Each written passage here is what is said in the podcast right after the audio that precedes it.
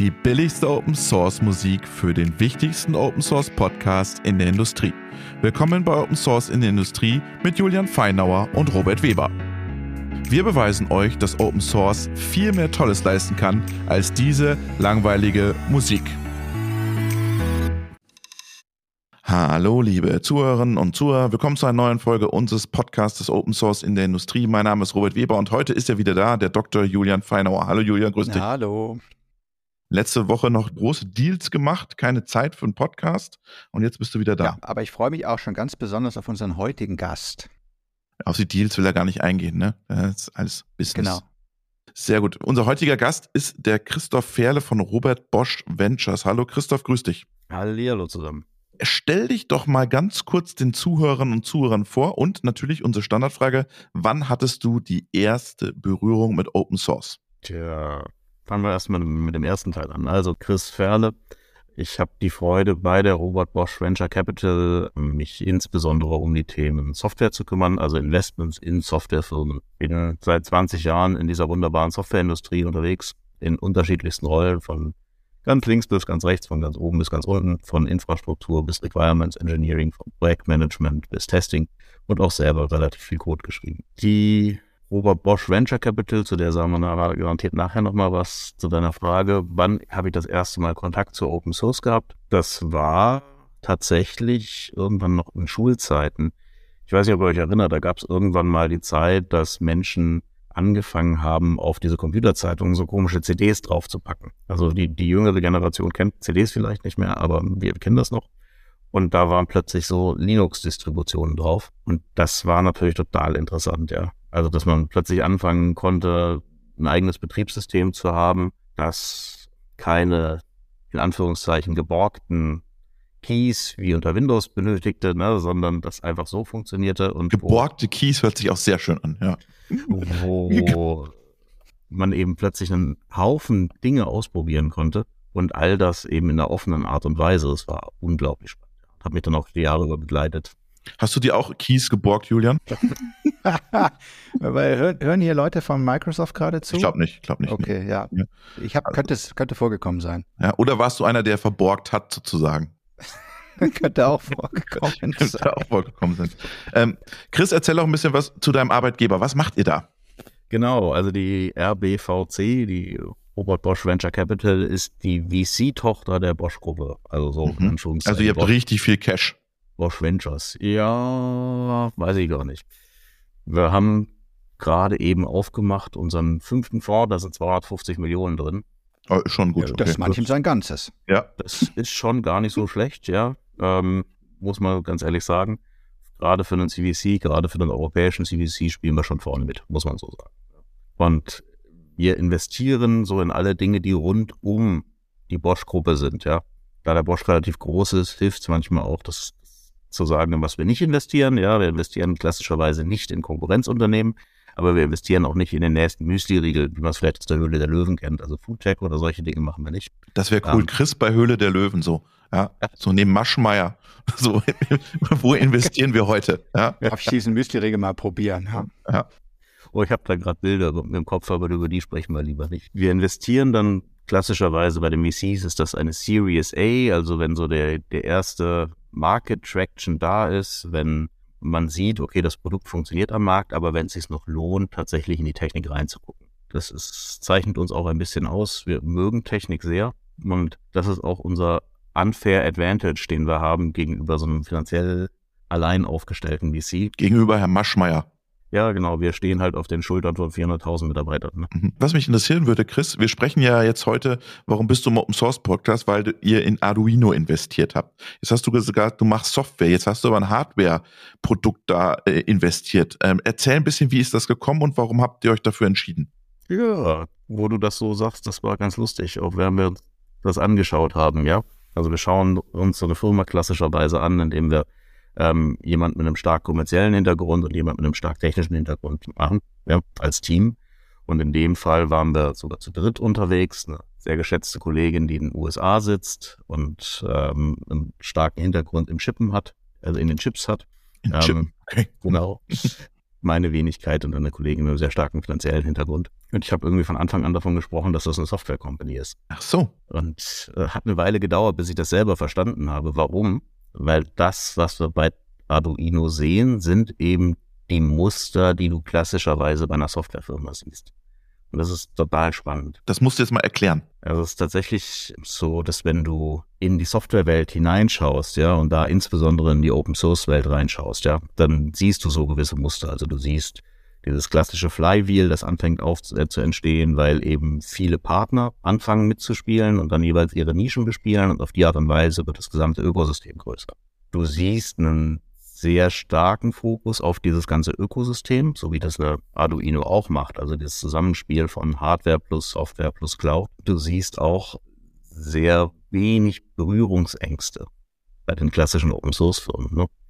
Weil sie eben verstanden haben, ähm, je mehr Partner wir haben, je offener wir sind, desto leichter gelingt es, große Märkte zu generieren, auch selbstständig, weil du eben nicht mehr alles alleine lösen musst, sondern weil du ganz, ganz viele Menschen findest, die dir eben helfen können. Und all das führt dann auch zu einer unglaublich hohen Innovationsgeschwindigkeit.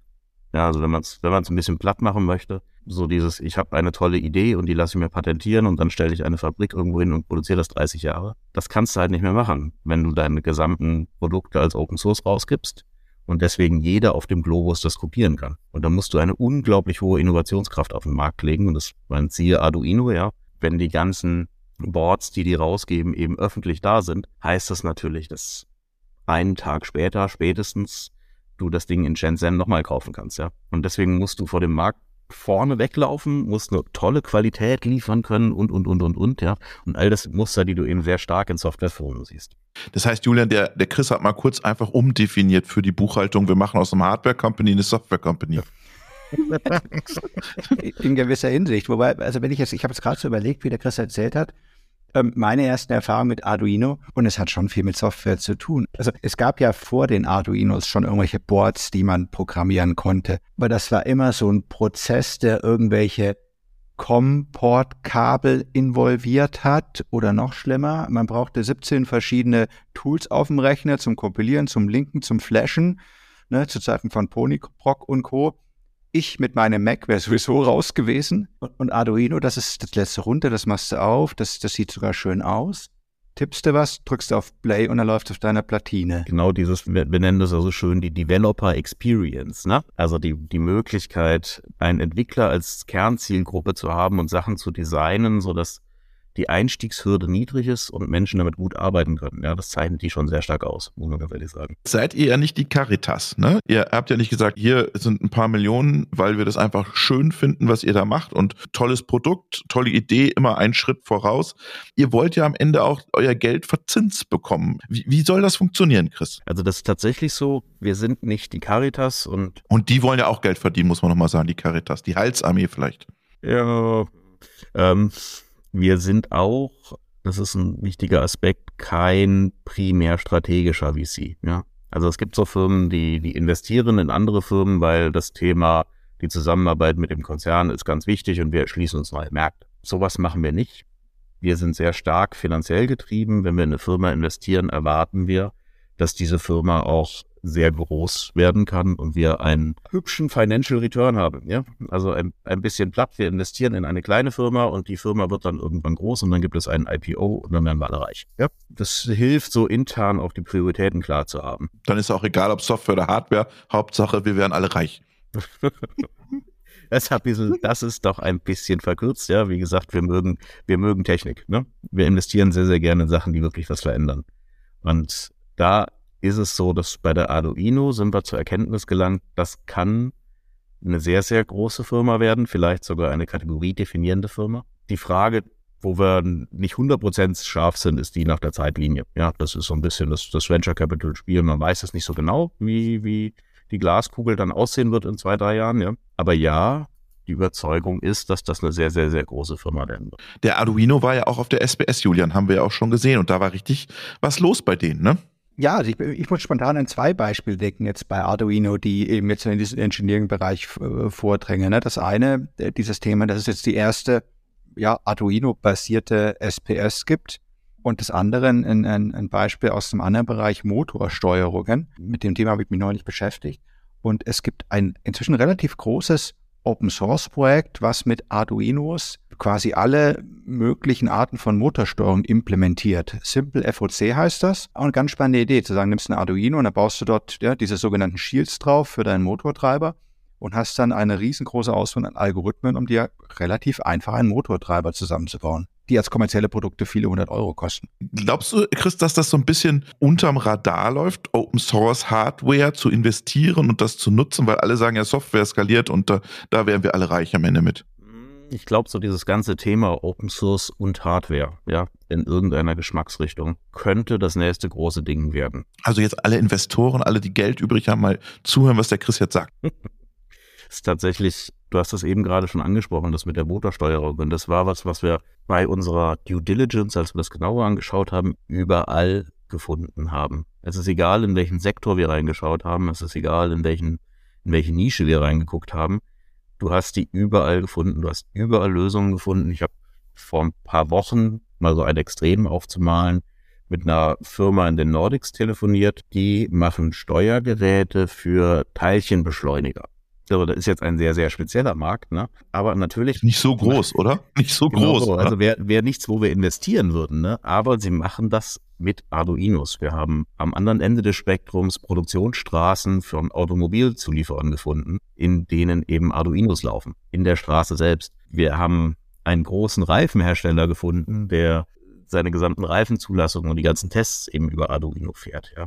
Du findest sie im Medizinsektor, du findest sie überall. Und das ist tatsächlich so dieses Flywheel-Ding, über das wir vorher gesprochen haben und über das er auch schon ganz oft gesprochen hat. Man muss eben nicht mehr jede Branche einzeln anfassen als Zulieferer, sondern es gibt eben andere Firmen, die da Dinge bauen und die dann groß werden. gerade durch die Shields, also durch diese Hardware-Erweiterbarkeit, gelingt es ihnen eben diesen Flywheel-Effekt auch in die Hardware hinein zu transportieren. Chris, jetzt teilst du ja immer so ein schönes Bild auf LinkedIn, ne? Dieses mit dem Staudamm. Da muss man sich vorstellen, da ist ein Dorf und da ist ein Staudamm und auf dem Staudamm steht SPS oder PLC und der Staudamm hat so Risse und von hinten drückt das Wasser, die Arduinos sozusagen, drücken diesen Staudamm weg. Jetzt fahre ich mal nach Lohr ähm, zu den Kollegen von Control X und zeig denen mal diese Grafiken. Was meinst du, was sagen die dazu? Genau, also auf Detail auf dem Staudamm steht drauf, dass die PLC-Entwickler alle anfangen in Rente zu gehen, die alten. Ne? Stimmt, das habe ich vergessen, Entschuldigung. Ganz, ganz wichtiges Detail. Ja, und dann fährst du zu den Kollegen nach Rohr und dann stellst du fest, dass es natürlich schon eine Partnerschaft von Arduino mit Rexroth gibt, die ja auf der SPS auch vorgestellt worden ist. Ne? Und wo es auch wieder richtig, richtig coole Synergien gibt. Weil man eben sagt, okay, wir stellen die Control X in die Mitte, ja, das ist cool, funktioniert und dann bauen wir einfach einen Haufen Arduinos drumherum, die dann eben die IOs übernehmen. Ja. Solche Aspekte kannst du ganz schön fahren. Und wenn du am anderen Ende des Spektrums, also die Arduino kommt ja eher so aus der Elektrotechnik und beschäftigt sich auch mit der Frage, was so ein analoges Signal sein kann. Am anderen Ende des Spektrums schaust du dann auf die Raspberry Pi, ja, die ja eher aus der Informatik kommt wenn du bei denen auf die Webseite gehst, stellst du fest, dass die ihre Webseite inzwischen in zwei Teile trennen. Du hast da oben links hast du entweder dieses Maker, Bastler, Privatkundending und das andere ist das for Industrial. So, und wenn eine Raspberry Pi und eine Arduino gemeinsam in den Industrial-Sektor fahren, dann muss ich als Geschäftsführer ja schon meinen, meinen Business Developer fragen, was denn das genau für mich bedeuten würde. Und was haben die dann gesagt in Lohr, die Business Developer? Oh, es gibt da jetzt eine Partnerschaft mit Control X. Mal schauen, was da draus wird. Aber das ist tatsächlich auch an der Stelle, die RBVC ist eine eigene Tochter und während wir ganz gut für uns sprechen können, können wir natürlich nicht für unsere Geschäftseinheiten sprechen, ja. Ihr wollt ja nur Geld verdienen.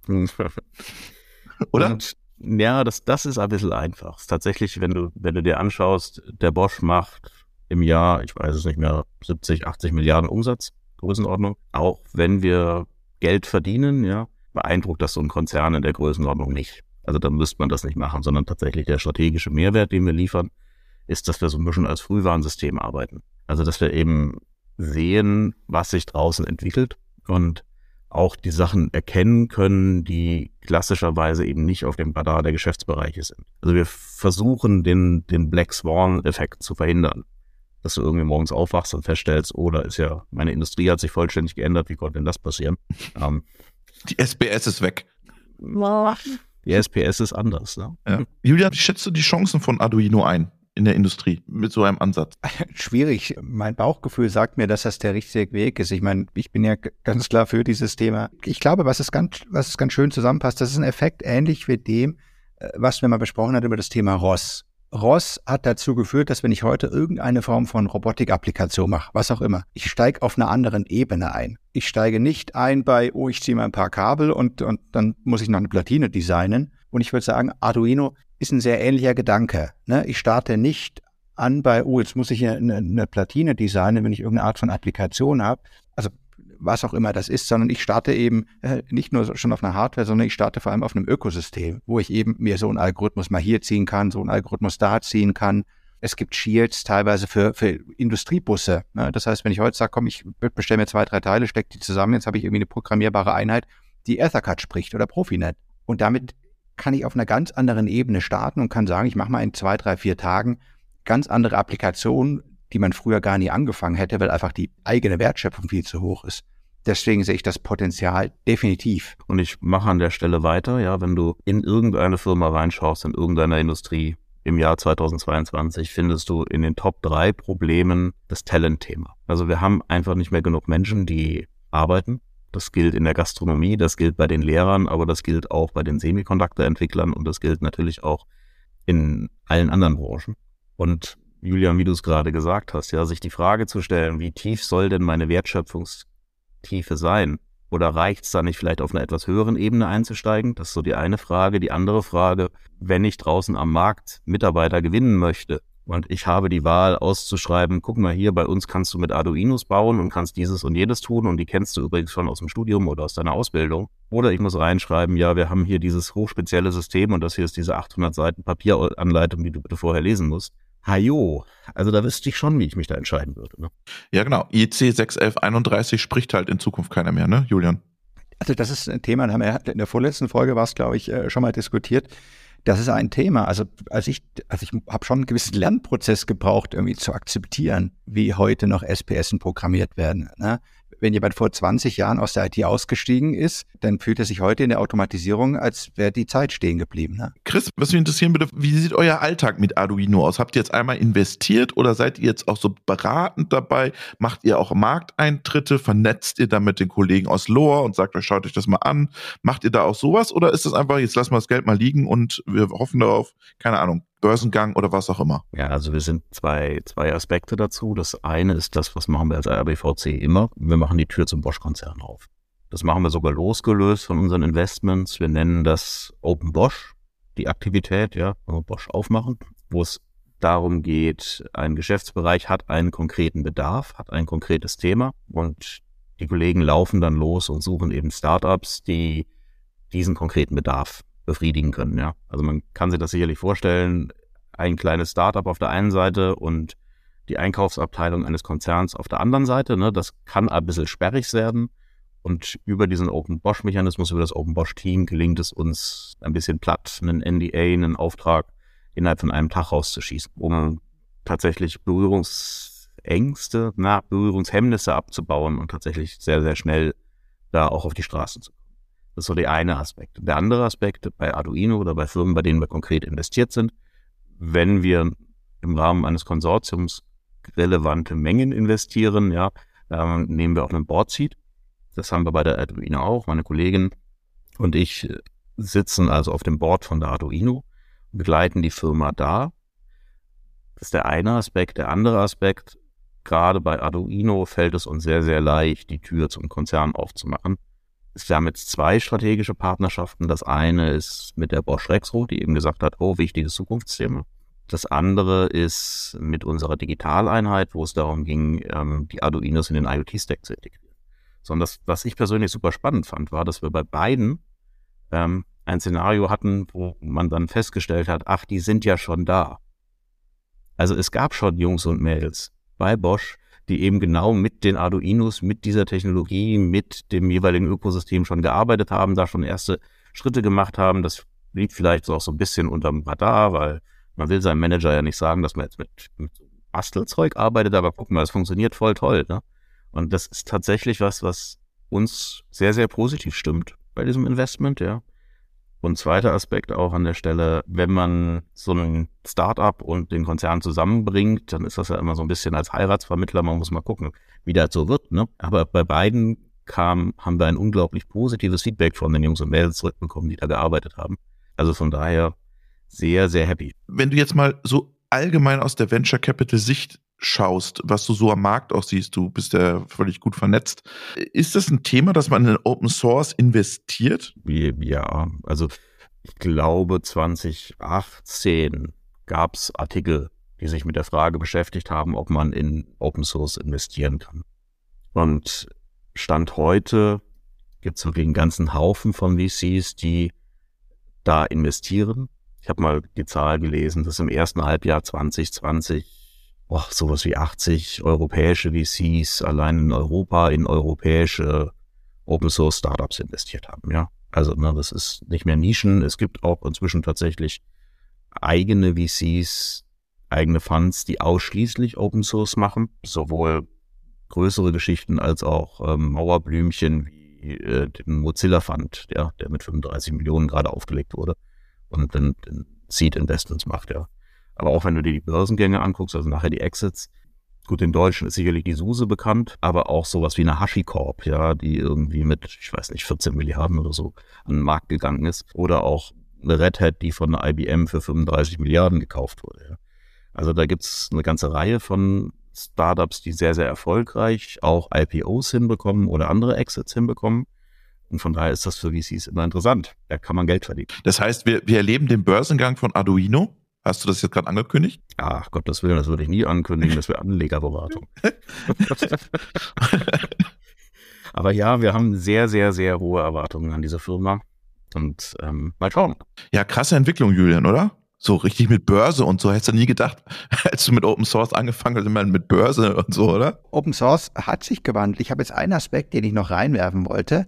Ich habe neulich einen ganz, ganz interessanten Blogbeitrag gelesen vom André Stalz über eine Metrik Time Till Open Source Alternative.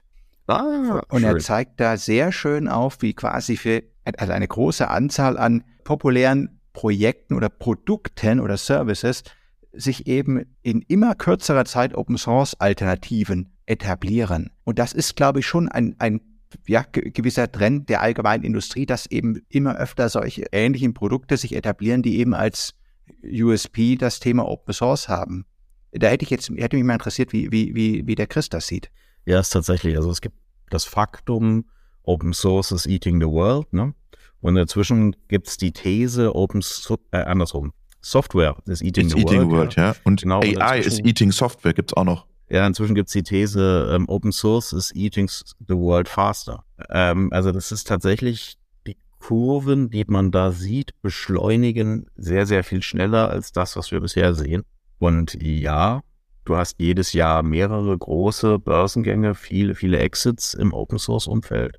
Und ja, es fällt sehr, sehr schwer, einen, einen Markt zu verteidigen, wenn da irgendwo eine Open Source Variante um die Ecke kommt. Äh, das, glaube ich, wird so ganz wenig wahrgenommen in unserer, sagen wir, unserer klassischen, traditionellen Maschinenbauindustrie, für die wir das ja auch machen, damit wir es ein bisschen erklären, dass es da richtig Börsengänge gibt von Open Source Projekten, äh, Unternehmen. Das ist schon faszinierend, Julian, oder? Ja, also es ist wieder zwei Sichten. Also natürlich einerseits vollkommen normal, ne, in der IT-Welt nicht mehr wegzudenken all diese großen Firmen wie ne, eine MongoDB fällt mir spontan ein, die einen großen IPO hingelegt haben, ne, oder, oder sowas wie äh, DataStacks. Aber äh, stimmt natürlich, ne? Also auf der anderen Seite, wenn du in die Automatisierungswelt schaust, wird das so nicht wahrgenommen. Wobei, was, was ich jetzt noch nicht mal aus dem Gespräch mitgenommen habe, es wird jetzt immer mehr und immer stärker wahrgenommen, ein Stück weit vielleicht auch durch die Lieferkrise äh, bedingt, dass so ein Single Vendor an manchen Stellen auch gefährlich ist. Was du ja oftmals bei Software hast. Ähm, also ne, Software im Automatisierungsbereich gibt es eben ganz oft äh, einfach nur einen Vendor, der, der dir irgendwie das liefern kann. Und das ist auf jeden Fall so. Also durch diesen Open Source Aspekt wird zumindest die gefühlte Abhängigkeit von einem Vendor deutlich runtergeschoben. Das ist, um kurz nochmal die Brücke zu Arduino zu schließen, tatsächlich einer der Aspekte, die die Arduino auch letztes Jahr oder 2022 ja, da nehmen wir das gerade auf, sehr, sehr intensiv beschäftigt hat. Die schippen ja in jenseits der 100 Länder dieser Welt und waren trotzdem in der Lage, trotz angestrengter Lieferketten und, und, und, alle wichtigen Themen zu bedienen, ja. Und da ist das einfach, wenn man sich das Lieferkettenthema anguckt, ja, schon eine Frage, wo, auf welchen Anbieter will man denn setzen? Will man das wirklich alles, will man da wirklich 100 Teile selber kaufen, die von 100 unterschiedlichen Lieferanten kommen? Oder sagt man, gut, wir machen jetzt Arduinos und wenn wir dann irgendwann mal feststellen, wir haben ein Thema mit diesem Lieferanten, dann können wir es ja immer noch selber bauen, weil es eben als Open Source da liegt und du eben nicht in diesem Ökosystem gefangen bist. Und ja, also auf deine Frage zurückzukommen, es gibt die Zahl, dass 2021 über den Daumen 10 Milliarden US-Dollar in Open Source Themen investiert worden sind. Man muss da mal ein bisschen vorsichtig sein mit so Zahlen insgesamt das Investment im Venture Capital Bereich ist irgendwo im dreistelligen Milliardenbereich, aber da wird relativ viel rein oder auch ausgerechnet. Aber so über den Daumen, wenn wir auf die VC-Welt schauen, wenn wir auf das Investment schauen, die Menge an Geld, die durch Venture Capital in die Märkte geschoben wird, verändert ganz viel. Und als Firma muss ich mir natürlich schon überlegen, okay, was, wie groß ist denn mein eigenes R&D-Budget? Ähm, wie viel kann ich denn so pro Jahr neu entwickeln? Und bin ich in der Lage, tatsächlich gegen diesen Venture-Markt zu wetten? Ja, oder muss ich mir stattdessen überlegen, wie kriege ich denn eine Kooperation mit Startups hin? Wie schaffe ich das denn schneller? Und das ist tatsächlich schön zu sehen.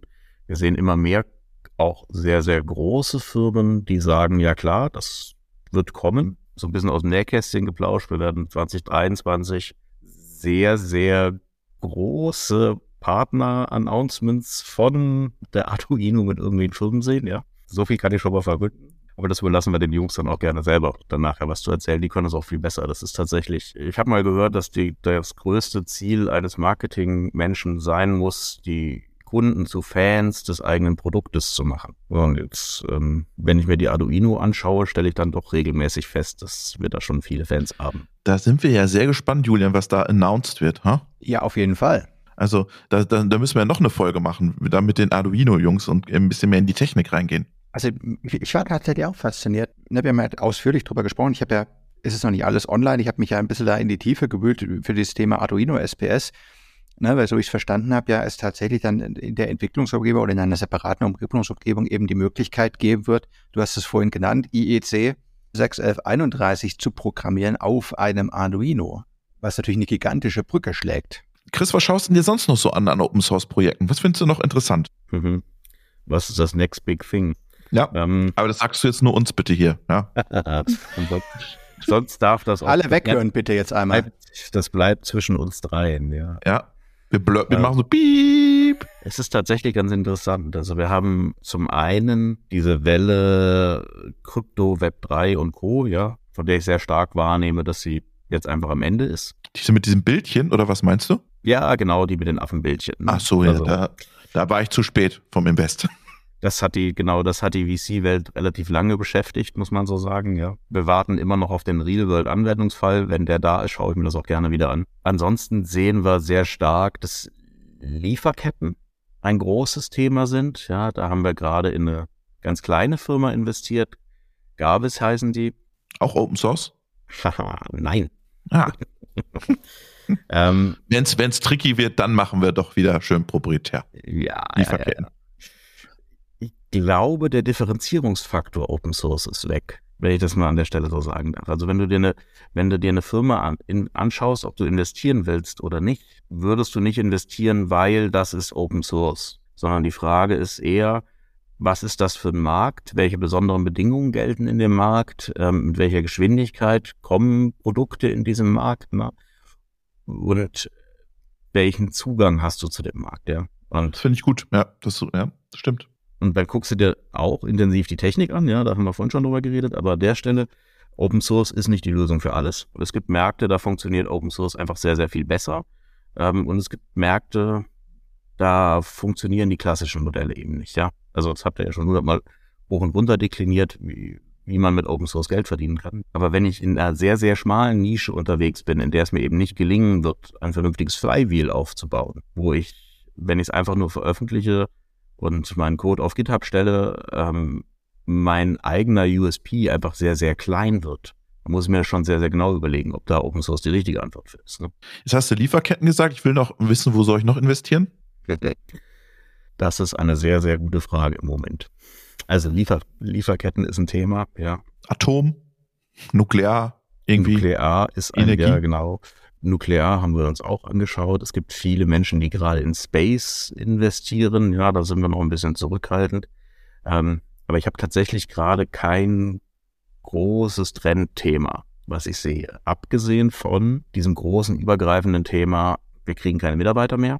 Also dieses Talent Shortage Thema und alles, was dann damit verbunden ist. Das heißt, du schaust dir HR-Tech-Firmen an. Das ist so die eine Baustelle, aber natürlich dann von der anderen Seite kommend, wie gelingt es dir, Sachen zu automatisieren, die du Stand heute noch mit Menschen machst? Das kann, in der, kann ganz klar äh, und alt gewohnt in der Robotik sein, heißt aber auch ähm, sehr stark im Low-Code-Bereich. Ja? Also, dass ich eben anfange, ähm, Dinge, die ich bisher mit teuren Consultants gemacht habe oder eben ähm, mit meinen eigenen Entwicklern auf eine Art und Weise zu abstrahieren, ja, sind wir vielleicht auch wieder bei Arduino, mit der auch der 0815-Anwender plötzlich selber in der Lage ist, Lösungen zu bauen. Ja. Ähm, da sehen wir eine ganze Tonne an Unternehmen auf dem Markt. Ja, No-Code ist ja das neue, keine Ahnung, hast ja in jeder Ecke. Ja, genau. Und äh, spannenderweise auch inzwischen in Branchenanwendungen, ja. Mhm. Also die Predictive Maintenance Lösung kommt im Jahr 2022 mit einer eigenen No-Code-Plattform, sodass der Anwender sich da selber was dazu bauen kann, ja. Ähm, also das ist so das große übergreifende Thema. Firmen werden keine Menschen mehr finden. Ja, oder finden keine Menschen mehr. Und entsprechend sucht man eben Lösungen dafür. Jetzt weißt du Bescheid, Julian, ne? wo wir unsere ganzen Millionen äh, investieren in Zukunft. Ich habe ich hab zu, ich finde. Du als Unternehmer aus dem Bereich Automatisierung, für dich läuft es ja auch Bombe, ne? Keine Menschen mehr läuft. Ja, ja genau, auf jeden Fall.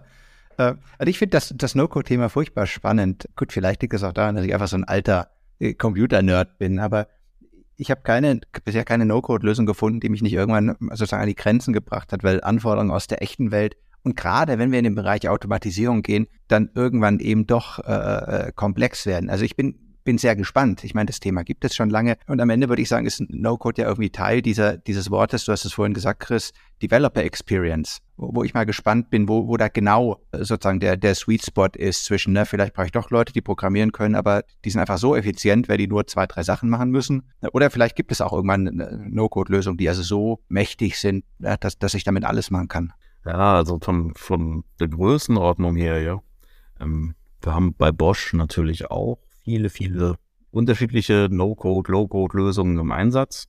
Da hilft es auch so von der Größenordnung, wie gesagt, 40.000 Softwareentwickler hat der Bosch. Und von denen haben wir irgendwas zwischen 5.000 bis 10.000 Entwicklern inzwischen auf Low- und No-Code-Lösungen drauf, ja. Mhm. Also das ist schon ein Haufen, ja. Und es ist so, dass ich immer stärker in Nischen eben eigene No-Code, No-Code-Lösungen finde, die dann da auch relativ tief integriert sind. Ja. Aber ansonsten, ich teile dein Gefühl, ja, ab einer gewissen Komplexität wird es dann eben doch eng. Und da gibt es den schönen Begriff des Pro-Codes inzwischen, ja. Also ne, Low-Code, No-Code, jetzt sind wir bei Pro-Code, dass du dir quasi alles einfach zusammenklickern kannst und die letzten drei Prozent, dann drückst du eben auf einen anderen Knopf und dann kriegst du eine Oberfläche, in der du dann tatsächlich in Anführungszeichen programmieren kannst, um so diese Welten zu vereinen, um rauszukommen aus diesem, guck mal, das ist nur für 80 Prozent, ja, und für die restlichen 20 Prozent brauchst du dann doch wieder Entwickler, hinzukommen zu, ja, du brauchst den Entwickler immer noch, aber der arbeitet im gleichen Tool, in einem Workflow, ist alles integriert. Ganz schöne Entwicklung, die zu sehen. Ich fand das eine super spannende Folge, weil es so Einblick gegeben hat, wo wir nie Einblick haben in große Millionen Geschäfte und Deals und Börse und Open Source und alles ich glaube, dem Mittelstand Manfred, dem, glüh, dem glüht der Kopf sozusagen oder dem, weil, weil das ist ja wieder für den ganz neue Welt. Ne? Also ich bin echt, jetzt, jetzt verändert sich Open Source auf einmal so stark, dass er jetzt einfach mit so großen wie dem Bosch und jetzt machen die Börsengänge und so. Ähm, ich bin sehr gespannt, äh, wie sich diese Open Source Welt entwickelt und wie dann auch der Mittelstand darauf reagiert. Oder sie reagieren gar nicht darauf, sondern nehmen es einfach wie normale Software auch und merken es am Ende des Tages gar nicht mehr. Wie ist da eure Einschätzung, Julian und Chris, zum Abschluss? Also meine Einschätzung ist, der Chris hat, meine Einschätzung, der Chris hat vorhin, vorhin was gesagt, Open Source wird weniger zum Differenzierungsmerkmal. Und, und ich sehe das schon auch so, dass damit das Open Source mehr in die Breite kommt, wird es eben auch weniger ein, ein USP oder ein, ein nennenswertes Faktum, Also ich käme nie auf die Idee, wenn mir eine Lösung sagt, mal zu fragen, ist das Open Source oder nicht, weil das ist im Endeffekt irgendwie irrelevant. Deswegen würde ich, würde ich sagen, es wird weniger zum, zum Differenzierungsfaktor weniger relevant. Es wird einfach mehr da sein. Ja, und man wird gar nicht mehr wissen, ob es Open Source ist oder nicht. Also es, es wird nicht mehr so ein starkes, quasi emotionales Thema wie jetzt werden, glaube ich. Chris? Äh, ja, dem, dem schließe ich mich an. Also das ist tatsächlich ganz spannend zu sehen, wenn wir in die Softwarewelt schauen. Da sind wir ja in der Open Source Welt durch viele Phasen hindurchgewandert, ja, ähm, teils auch ein bisschen emotionaler. Und jetzt ist die Realität ja die, dass das einfach da ist und hat eine Weile gedauert, aber große Debatten über, ach je, kann ich denn Open Source an dieser Stelle einsetzen oder nicht, nehme ich nicht mehr wahr, sondern ich nehme tatsächlich wahr, das ist jetzt einfach so. Alle großen Konzerne haben interne Open Source Truppen, haben externe Schnittstellen, haben, haben, haben, ja und auch im Mittelstand. Ich meine, es gibt eine Studie, da steht drin, dass 90 Prozent aller Unternehmen inzwischen in irgendeiner Variante Open Source im Produktentstehungsprozess drin haben. Also von daher, das ist jetzt einfach da. Meine große Hoffnung ist tatsächlich, ähm, wir haben bei der Softwarewelt, haben wir diese Open Source Welle ein bisschen verschlafen. Gerade wir als Deutsche, unser deutscher Podcast an dieser Stelle. Und meine große Hoffnung ist, dass wir jetzt bei dieser Open Source und Hardware Welle das Thema nicht so arg verschlafen, sondern direkt von Anfang an verstehen, guck mal, das ist das, was passieren wird, das sind die Muster, die haben wir vorher in anderen Industrien gesehen. Jetzt lass uns mal überlegen, was das für uns bedeuten kann, wie wir da auf der Gewinnerwelle bleiben können anstatt uns da überrollen zu lassen, so wie das mit dem Staudamm. Vielen, vielen Dank, ihr beiden. Chris, danke für deine Investment-Tipps die du uns gegeben hast und deinen Einblick keine, in euer... Keine Investorenberatung. keine, ja, ich habe schon hier mit fleißig mitgeschrieben. Prospekthaftung. Ja, genau, ja, Disclaimer. Legal Disclaimer, ja. Ja, genau. ja, genau. Aber vielen, vielen Dank, dass du uns einen Einblick gewährt hast in eure Welt und eure Welt mit Arduino und äh, schöne Grüße nach Baden-Württemberg. Vielen Dank. Euch allen noch einen schönen Tag. Tschüss. Ciao. Sehr, sehr gerne. Vielen Dank. Macht's gut und danke für die Einladung.